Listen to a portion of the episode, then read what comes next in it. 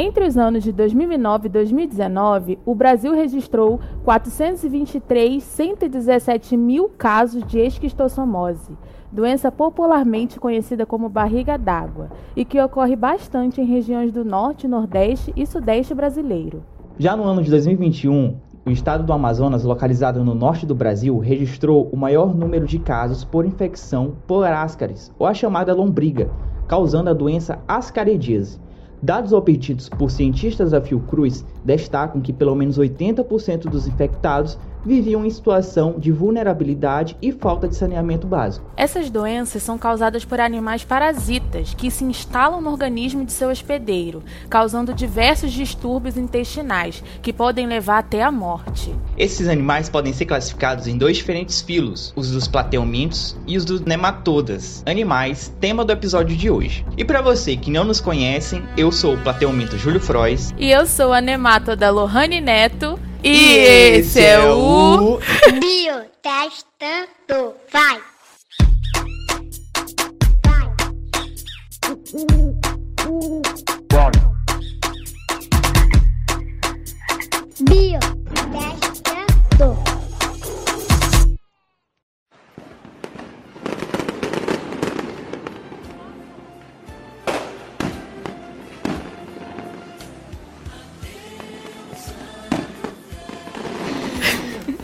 Começando mais um episódio do podcast Pio Testando. Aê! Estamos de volta, hein? Isso, estamos de volta. Começando mais um ano novo e mais um episódio do Bio Testando. Vocês aí estão ouvindo a nossa trilha sonora aí de ano novo. E aí, Lohane, como é que tá o ano novo pra ti? Ai, 2022 chegou com tudo, né?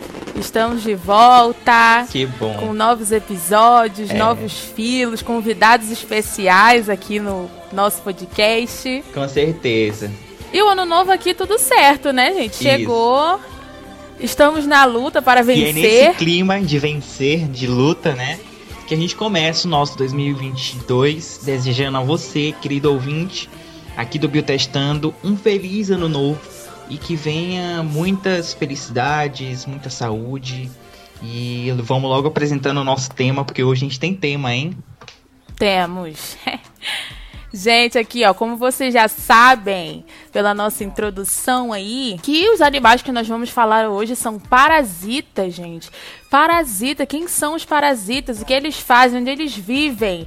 Eles vivem e se nutrem dentro de outro organismo. Mas que organismo é esse? Vocês vão descobrir hoje no nosso podcast, né, Júlio? Que a gente vai explicar aqui. Mas eles podem viver dentro de nós, seres humanos. Será que você já teve algum parasita e nem sabe? Sei, eu já, já? tive Ah, eu nunca tive né? verme, não. Eu tô invicta. Já. Nem linda, nunca tive nenhum verme. No episódio de hoje do Biotestando, a gente vai falar sobre os vermes, animais que podem ser classificados tanto no filo dos plateumintos quanto no filo dos nemátodas. É, existem diferenças entre eles, e é justamente o que a gente vai discutir no episódio de hoje. Isso aí. E para essa discussão, nós trouxemos aqui, diretamente do Instituto Federal do Maranhão, Campus São Luís, Monte Castelo, uma convidada muito especial. Bióloga, professora e super especialista da área de parasitologia aqui do Maranhão, não é, Júlio? É, galera. É ela que vai tirar todas as nossas dúvidas sobre esses dois tipos de bichinhos, né? Esses dois vermezinhos que causam bastante problema aí. Nossa professora, doutora Irla Magalhães. Obrigada. Obrigada, Júlio. Obrigada, Lohane. É uma grande satisfação estar aqui no Biotestando com você. Que bom, professora. Seja muito bem-vinda ao nosso podcast. Seja bem-vinda aí, Seja bem-vinda ao palco, né? Aqui do, do Biotestando. A produção vai trazer um suquinho para a senhora, uma água. Muito obrigada. Então fique à vontade, tá bom? Bom, professora, para quem não lhe conhece, aqui eu e Lohane nós já lhe conhecemos, fomos seus alunos. Para quem não lhe conhece, está ouvindo o podcast hoje. Quem é a professora Irla Magalhães aqui no Mundo Animal? A professora Irla Magalhães é professora do Instituto Federal do Maranhão, Campus Monte Castelo. É, tem formação na área de biologia e pós-graduação na, nas áreas de insetos vetores, dentro de zoologia de invertebrados. E eu trabalho nessa linha de insetos vetores de doenças endêmicas aqui no Maranhão e sou uma apaixonada também pelos invertebrados, especialmente pelos mosquitos. Legal, professora. Então, seja muito bem-vinda ao nosso podcast. E hoje, aqui com uma especialista desses dois filos, né? Dois novos filos, um novo episódio sobre esses filos. E são dois animais diferentes, né? Dois grupos diferentes, mas que dentro da, dessa categoria apresentam algumas características em comum. Muito obrigada, Irla, por é, aceitar o nosso convite para o podcast. Tudo que a gente vai aprender aqui hoje, eu e o Júlio aprendemos com essa professora maravilhosa que é a Irla. Hoje a gente vai falar de dois filos, né? A primeira vez que a gente fala de dois filos, não é, Júlio? Sim, com certeza. Plateumintos e nemateumintos. Então todo mundo fica atento para não se perder, viu? É, atentos, galera. São dois filos importantes. Isso aí. Bora começar? Roda essa vinheta, produção. Embate entre vermes. Plateumintos versus nemátodas. Bom, gente, começando mais um quadro aqui do Biotestando. Primeiramente, já com uma pergunta para a professora. Bom, professora, esses dois vermes, eles possuem nomes, né? São do, dois filos diferentes, plateumintos e nemátodas. É, esses nomes, eles possuem algum significado? Muito boa essa pergunta, Júlio. Possui sim significado. O, a maioria dos nomes dos filos, dos invertebrados, eles levam em consideração radicais gregos e latinos que mostram o que eles são. Então, é, esses dois filos, os nomes deles estão associados com características típicas do grupo. Por exemplo, o filo Platelminthus, ele é formado por duas palavras, uma que é a palavra, uma palavra que é platis, que significa chato, e elmintes, Legal. que significa vermes. Então são os vermes chatos.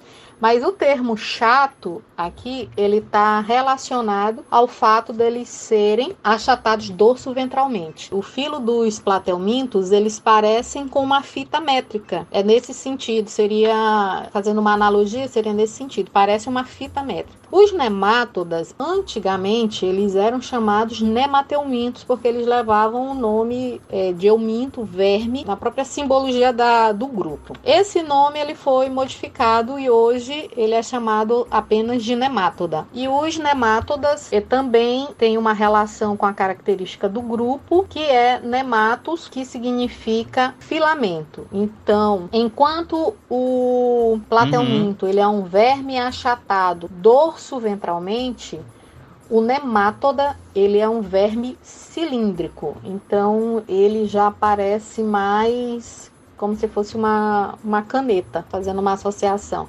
E eu sempre em sala eu uso inclusive uma caneta para explicar o que é o nemátoda, falando da, da estrutura dele, mas isso a gente pode ver mais para frente. Ai, legal, curti.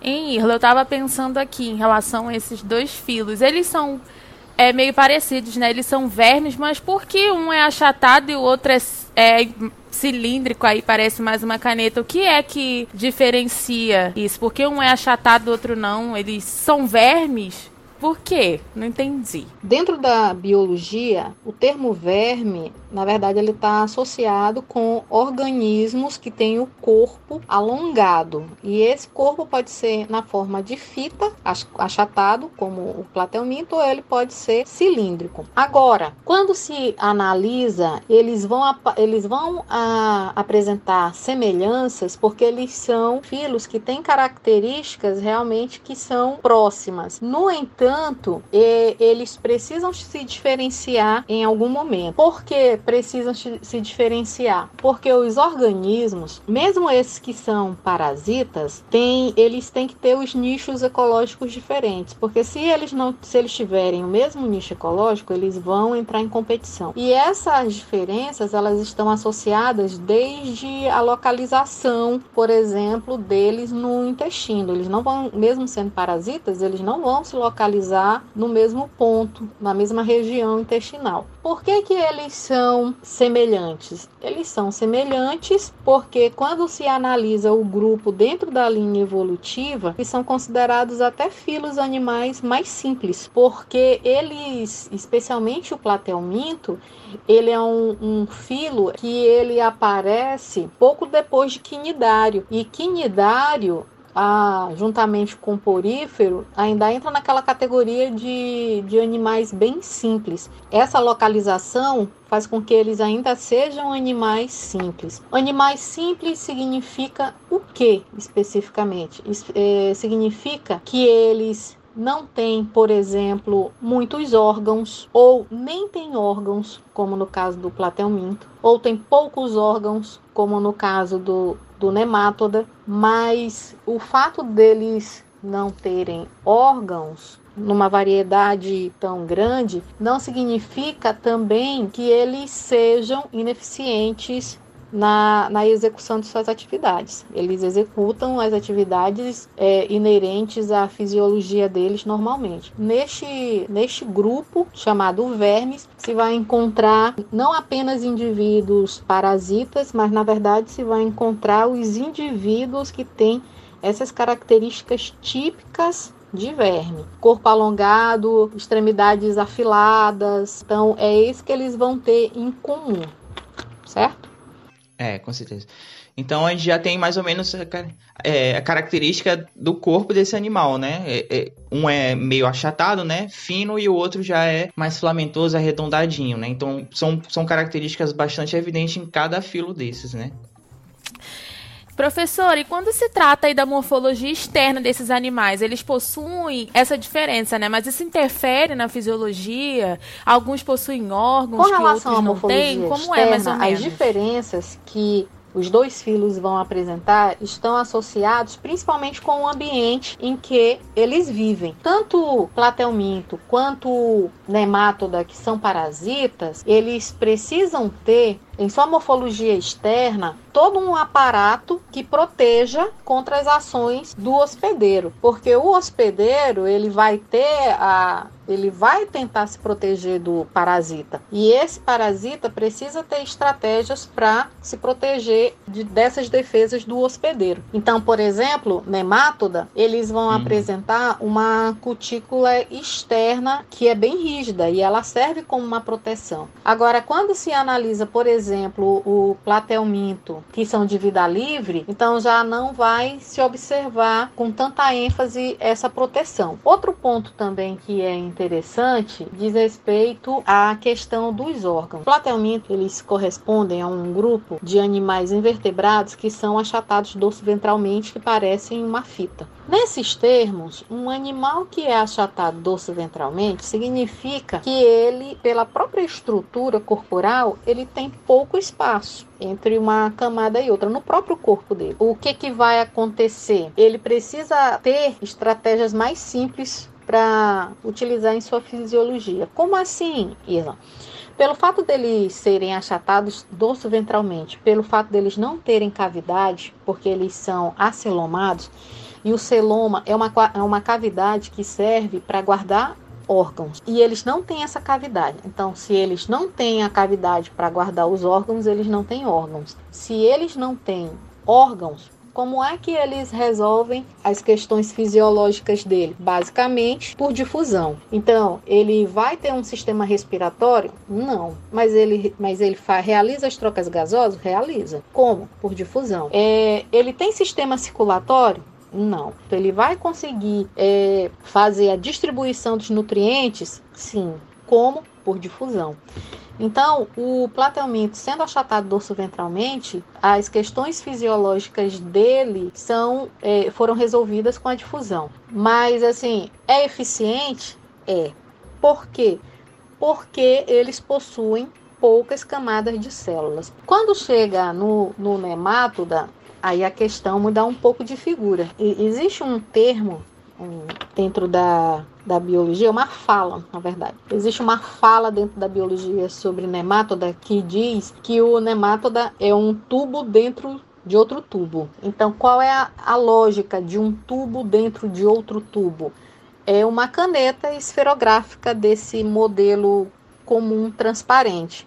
Fazendo uma, uma analogia, com o nemátoda, com lombriga, por exemplo, é como se a parte transparente da, da caneta esferográfica ela fosse essa estrutura externa, a bombinha de tinta seria o sistema digestivo, certo? Que começa na boca e termina no ânus, no caso da lombriga, e essa região que ela é ocupada por ar, uhum. no caso da lombriga, é ocupada por um líquido que corresponde ao esqueleto hidrostático, é um esqueleto de água, como o próprio nome está falando. Ele é projetado para frente. Quando ele é projetado, quando a musculatura aperta o líquido hidrostático e esse líquido hidrostático ele roda esse corpo uhum. todinho da lombriga, ele projeta a lombriga para frente essa lombriga ela se movimenta. Esse esqueleto hidrostático, nele também vai se encontrar os nutrientes oriundos da digestão. Então, que diferentemente do platelminto, que não apresenta cavidade para guardar órgãos, o nemátodo ele já vai apresentar cavidade para guardar órgãos. Então, ele vai ser classificado como pseudocelomado. E aí eles já vão apresentar também aqui os nemátodas, eles vão ter esse o trato digestivo completo, né? Já vão possuir é, boca e ânus, né? É uma diferença entre esses dois, né? Isso. Então, o que que se tem? Bom, a presença de uma, uma abertura, geralmente anterior para a ingestão de alimentos, a chamada boca, é uma característica de animal, a presença de boca como cavidade para a ingestão de alimento. Dentro da linha evolutiva, começando com quinidário, o quinidário é o primeiro animal que vai aparecer uhum. ali boca. Aparece boca, mas só aparece é, a cavidade. Quando chega em platelminto, não, não evoluiu muito. Então continua só com boca. Também através dessa cavidade, que é chamada boca, são expelidos os restos, os restos alimentares provenientes da digestão. Quando chega em nemátoda, quando chega na lombriga, dentro dos grandes grupos de invertebrados, esse sistema digestivo, que ele era incompleto em platelminto, agora ele passa a ser completo, porque agora ele é um sistema digestivo que ele tem começo e ele tem um fim com duas cavidades, uma para a entrada, chamada boca, e uma para eliminar os restos alimentares, chamada ânus. E essa mudança de um sistema digestivo incompleto para um sistema completo fez toda a diferença. Porque a partir do momento que, que o sistema digestivo completo ele aparece nos animais, ele se mantém ao longo da linha evolutiva. Legal, professora. Aí, professora, lá no início do episódio, a gente comentou que os vermes, é, tanto os plateumintos quanto os, os nemátodas, eles podem ser encontrados é, parasitando, né, outros organismos. Aí eu lhe pergunto, é, existe alguma possibilidade é, de encontrar eles em vida livre, vamos dizer assim, é, em outro tipo de habitat? Tem sim, Júlio. E, e, é bem, bem interessante essas questões. Olhem só, os estudos eles mostram que a vida surgiu no mar. Então, partindo do princípio que a vida surgiu no mar, os animais surgiram no mar, é, existe uma certa tendência dentro dos invertebrados a já ocuparem um ambiente aquático, por, o ambiente marinho mais especificamente, porque foi nesse ambiente em que a vida surgiu, os animais surgiram e é um ambiente mais equilibrado quando se compara com o ambiente dulcícola ou até mesmo ambiente terrestre. Platelmintos, eles conquistaram vários ambientes, marinho, o ambiente dulcícola, as espécies desses ambientes, vai se encontrar as espécies de, de vida livre. Uma espécie de vida livre significa que ela não está parasitando e também Legal. vai se encontrar as espécies parasitas. Dentro dos nemátodas também se vai encontrar eles nos mais diversos ambientes. Se vai encontrar também nemátodas parasitas, como a lombriga, que é a mais conhecida, e se vai encontrar é, no solo, por exemplo, na, na casa da gente, a, aquele material que é chamado rejunte, que fica unindo as peças de, do revestimento, ele resseca ele, e ele começa a soltar. Quando ele começa a soltar, algumas vezes, algumas as pessoas conseguem observar no chão Vermelhos. do banheiro ou no chão de casa alguns vermezinhos meio transparentes, é, e que conseguem observar olhei, que eles têm olhei. umas partezinhas justamente avermelhadas. E aí pensa assim, é uma lombriga? Não, é é um parente da lombriga, mas não é a lombriga. E por que, que eles conseguem fazer isso? Porque esse piso, né, que está sendo colocado no solo, eles conseguem penetrar porque o rejunte está saindo. E por que que, por que que se consegue observar? Porque quando se analisa a amostra de solo, 90% dos animais que se encontram numa amostra de solo são nemátodos. Então, nemátoda é um grupo muito abundante e é um grupo que ele está presente no solo. É por isso que não causa estranheza quando eles encontram um espaço, conseguir subir, e aí eles podem ser observados nos banheiros, dentro de, dentro de casa também. É possível. É mais nesses lugares úmidos, né? Porque eles precisam se movimentar. Justamente. Ah, legal. Justamente. Nos lugares úmidos. Gente, eu não sabia que dava pra encontrar nemátoda no banheiro, não. Vou ficar Ó, atenta Dá. agora pra ver se eu Vai lavar o banheiro com outro olho agora, outro olhar. Dá pra É, olhar. pois é. O olho de não bióloga. Não, dá pra olhar assim. Eu já olhei, eu já olhei assim, sabe, a parte da área que fica no quintal, que a gente lava a roupa e normalmente quebra algum. Isso. Onde estende a roupa, né? que a Aquela roupa fica área pingando e ele serviço, fica normalmente úmido. tem. Beleza, aí continuando aí, gente, sobre os nossos filos, vamos falar aqui dos plateumintos, que eles podem ser divididos em três classes.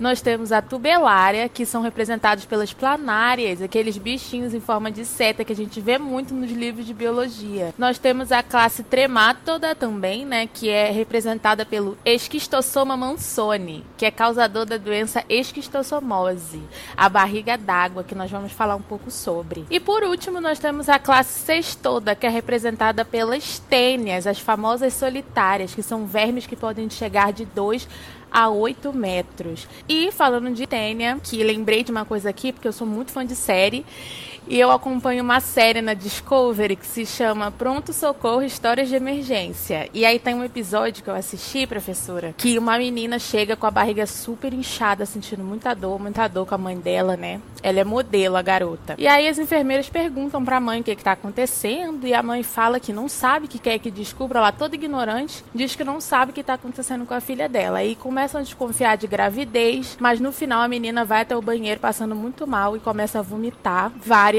tênis. Muita, muita, muita tênis. Sai pelo nariz, sai pela boca dela e todo mundo fica chocado de ver o tanto de tênia no vaso onde a menina vomitou. E aí a mãe admite que elas fizeram uma viagem para o México e essa menina, por ser modelo, ela participar de um concurso e a mãe queria que ela perdesse peso. E aí ela comprou no México, né, um remédio para emagrecer e que na verdade esse remédio eram ovos de tênia. E aí a garota ingeriu vários ovos de tênia e as tênias se desenvolveram nela lá. E aí ela se sentiu muito mal. Irla, o que você tem a dizer sobre isso? Você acha que esse método para emagrecer ingerindo ovos de tênia dá certo? Era a tênia. Credo, botou foi pra matar então. É recomendado? Porque, porque olha só, é, ela é causadora de, de duas doenças: teníase e uma que é chamada de cisticercose, certo? A pessoa se adquire a teníase quando ela faz a ingestão de carne mal, mal cozida, mal passada, mal qualquer coisa. Quando a carne está mal, alguma coisa, carne de boi carne de porco, ela tem a forma larval que a pessoa ingere. Quando ela passa pelo estômago, ela tem um estalo para iniciar o processo de desenvolvimento até chegar no adulto e o, ad- o adulto se instala no intestino e essa tênia ela é comumente chamada solitária porque por ser muito grande, como a Lohane falou, ela tem metros de comprimento. O que acontece é que é muito difícil para um hospedeiro conseguir sustentar várias tênias. Elas são parasitas eficientíssimos e que expoliam muito seu hospedeiro. A outra doença, cisticercose, é aquela em que a pessoa adquire a infecção porque ingeriu os ovos. Então, se passa de ovo para larva, que é o cisticerco, a pessoa tem a cisticercose. Se passa de cisticerco para tênia, a pessoa tem teníase. Com relação à cisticercose, ela se torna muito perigosa porque ela é advinda da tênia que se encontra na carne do porco. Essa larva começa a passear e ela se instala, ela tem uma atração por alguns órgãos, como coração, olho, cérebro, e aí ela pode causar alguns danos bem sérios, alguns até irreversíveis. Então, por isso que ela acaba sendo uma doença mais perigosa ainda do, do que a tenese. Esse caso que Lohane está falando, se ela fez a ingestão dos ovos, então ela desenvolveu a cisticercose. Entendi, professor. Tá aí, Lohane, respondida a tua, tua pergunta aí. Ah, que séries tá. são essas, hein? Que Irla, séries são essas então, que você tá no assistindo? caso, pois é. É séries de caso médico, eu adoro. Irla, então, tipo assim, essa modelo, ela ingeriu os ovos direto, então ela teve, foi cisticercose, né? Sim, Pelo foi. Ela teve cisticercose e não a tenese. Bom, já que as meninas comentaram aí sobre essas doenças, né? Vamos começar a falar um pouquinho sobre elas. Lá no início do episódio, a gente comentou sobre duas doenças causadas por verminoses, por esses dois tipos de animais. Essas doenças, né, elas tiveram picos de infecção nos últimos anos aqui no Brasil. Bom, essas doenças foram a barriga d'água e as caredias. Vamos comentar elas um por um, beleza, gente?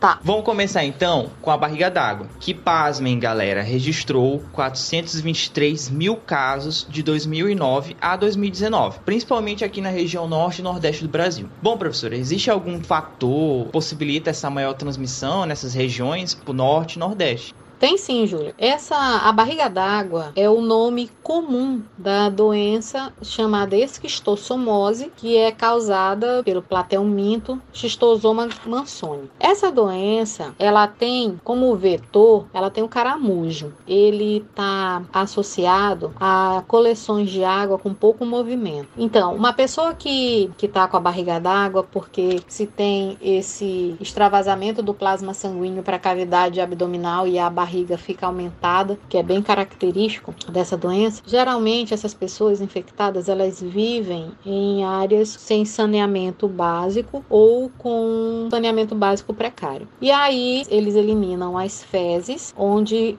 estão os ovos do schistosoma mansoni, eles eliminam as fezes ou nas águas ou próximo das águas. Quando chove, a água da chuva carrega para as coleções de água. Nessas coleções de água, esses ovos eclodem. Dessa eclosão surgem as larvas, chamada miracídio. Ela consegue penetrar no caramujo e no caramujo ele começa, ela começa a reproduzir. A partir de um miracídio produz centenas de cercárias que a cercária que, que é a, a, forma infectante. Essas cercárias, elas penetram é, através da pele nas pessoas que geralmente estão usando aquela coleção de água para banho, por exemplo. Por que no norte? Porque o norte tem muita muita água, uma região muito rica. No entanto, nos rios com movimento, você não vai observar a presença do caramujo. Tem que ser coleções de água com pouco movimento. Quando você analisa no Maranhão a parte da Baixada Maranhense, que tem aquelas coleções de água e elas têm pouco movimento, nós conseguimos ver a taxa de infecção altíssima que tem na Baixada Maranhense. O Maranhão tem um número de casos considerável e eles estão concentrados na Baixada Maranhense, porque a Baixada Maranhense tem as características que são propícias. Que características são essas? Água com pouco movimento, onde o caramujo pode se desenvolver, áreas com condições sanitárias precárias, e áreas onde as pessoas utilizam essas coleções de água para banho, para fazer comida e outras ações do seu dia a dia. Para reduzir o número de casos de esquistossomose, as ações elas precisam ser é, multidirecionadas para todos esses aspectos. Então, se eu tenho o doente, esse doente precisa ser tratado. Se eu tenho o, o caramujo na coleção de água, esse caramujo, uma recomendação que é feita para controle, mas que analisando a questão ecológica não é muito recomendável, é a eliminação do, do caramujo. É, com relação às condições precárias da população, então o ideal é que essas condições melhorem para que as pessoas não precisem eliminar seus dejetos é, na água ou próximo delas, sim, em locais apropriados. Entendi, eu tô chocado que aqui no, no Maranhão a gente tem essa, essa, esse grande de pico de contaminação. Eu não sabia também não. É, altíssima. E falando sobre essas doenças, também numa outra pesquisa que foi feita pela Fundação Oswaldo Cruz, foi possível identificar o crescente caso de ascaridias em regiões do norte e nordeste aqui do país, né? E novamente por conta da vulnerabilidade social.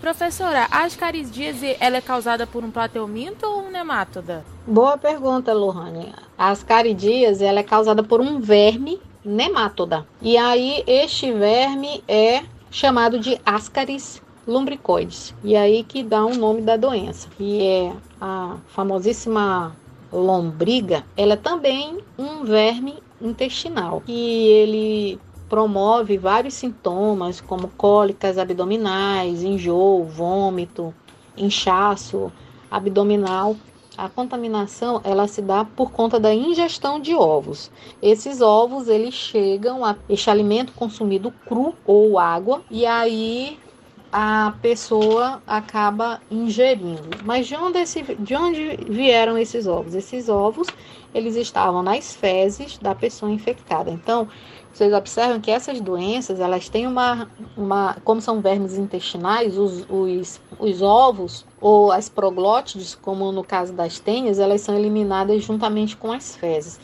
E então, por conta disso, está se falando de doenças que existe uma associação muito grande com a, o saneamento básico. Então, saneamento básico é um fator importante para que não se tenha essas, essas doenças. As crianças, elas são as principais afetadas, porque a lavar as mãos antes de comer, após o uso do banheiro, são medidas simples que favorecem para que a pessoa não se contamine. O que, que se observa? Quando se avalia a idade e a taxa de infecção por ascaridíase, se observa que elas são variáveis inversamente proporcionais, ou seja, à medida que aumenta a idade, vai diminuindo a taxa. Então, quando se faz exame para para identificar a taxa de infecção de por ascaridíase em crianças, por exemplo, ensino fundamental, vai se encontrar uma, uma, uma taxa aí de 50% mais ou menos. 50% das crianças elas vão estar infectadas com, com ascaris quando se fizer esse exame. Quando se passa para o ensino médio, aí esse valor já diminui um pouquinho mais, não é mais 50%, já vai ser 40%. Quando vai para o ensino superior, existem estudos que eles mostram uma taxa de infecção de 30%. E assim vai, a, vai diminuindo a taxa de infecção com a idade, porque são grandezas inversamente proporcionais, a idade e a taxa de infecção por ascaris. E por que, que isso acontece? Por que, que elas são inversamente proporcionais? Porque à medida que as pessoas vão crescendo, vão amadurecendo, os cuidados, esses, esses cuidados básicos de higiene, como lavar a mão e ter preocupação com a origem do alimento, esses cuidados eles aumentam com a idade. Então, por isso a taxa de infecção ela também diminui. Mas ainda assim, é uma doença que ela atinge uma quantidade enorme de pessoas no Brasil, no Maranhão, no mundo todo. É uma, é uma doença que a taxa de transmissão Entendi. é muito alta. Entendi, professora. Não sabia dessa, dessa curiosidade. Bom, professora, a gente está terminando o nosso ah, quadro de hoje. É, a gente vai ter que se despedir da professora Irla. E aí Foi eu queria tão muito. Bom, né? Foi. É um prazer ele receber aqui. Volte sempre, tá? Muito obrigado pela sua participação aqui, por ter tirado um tempinho da sua agenda, que eu sei que é super corrida, para atender esse chamado aqui do Biotestando, é, né, né? A Irla é uma lenda hum. lá da nossa faculdade do IFMA. E ter ela aqui é surreal pra gente. Bom, eu quero começar agradecendo ao convite. Quero deixar registrado aí a minha felicidade em participar. Quero parabenizar ao Júlio e a Lohane pela iniciativa do Biotestando. É uma opção muito boa, muito interessante. Bom, eu trabalho, como eu falei, eu trabalho com insetos vetores de doenças tropicais, insetos vetores de dengue, é, de, de dengue, malária, leishmaniose, principalmente, que, foi, que foram as áreas que eu trabalhei no mestrado, no doutorado e na graduação também, eu já trabalho desde a graduação. E assim, a, a minha recomendação é, é que vocês continuem, vocês do Biotestando e os, os alunos de biologia, porque a biologia ela é um mundo e a internet ela favorece tantas possibilidades interessantes e eu acho que o, o caminho é justamente esse, é socializar essas informações que são interessantes. Legal, então quero de novo lhe agradecer, lhe agradecer em, em meu nome, em nome do Biotestando, em nome da Lohane, Lohane caiu aqui, mas quero lhe agradecer muito, muito gratidão por ter participado do nosso podcast e seja bem-vinda em outros, tá bom? Você está convidada para participar de outros episódios. Tá sim, eu me coloco à disposição, tá Tchau, bom? Tchau. Então, até a próxima. Podcast. Curtiu esse episódio? Curtiu conhecer um pouquinho mais sobre esses animais que são peculiares? Ficou com alguma dúvida? Então vai lá no nosso Instagram, o Biotestando, comenta o post lá desse episódio, tá bom? Comenta lá qual foi sua dúvida, o que você achou do episódio, suas indicações. E além de curtir e comentar, você também vai conferir nossa identidade visual, os posts diários sobre zoologia, espécies brasileiras de animais, notícias do mundo animal e muitas curiosidades tá bom? Interage lá com a gente, comentando, curtindo e compartilhando muito. É, você também pode seguir o laboratório que cria esse podcast, que é o lecbil.ifma. E lá você também vai conferir a identidade visual do podcast e do laboratório também, com muitos posts interativos sobre educação e sobre ciência. Curtiu esse episódio? Quer saber mais quando vai ter outro episódio? Então, eu te convido a seguir a nossa página aqui na plataforma de música que você ouve. Basta acessar o perfil do podcast Biotestando e clicar na aba de seguir. E aí assim você vai receber nossas notificações de quando tem episódio novo, além de ajudar na visibilidade do canal nas plataformas digitais. Muito obrigado por ouvir o episódio até o final. Gente encontra no próximo episódio. Bio.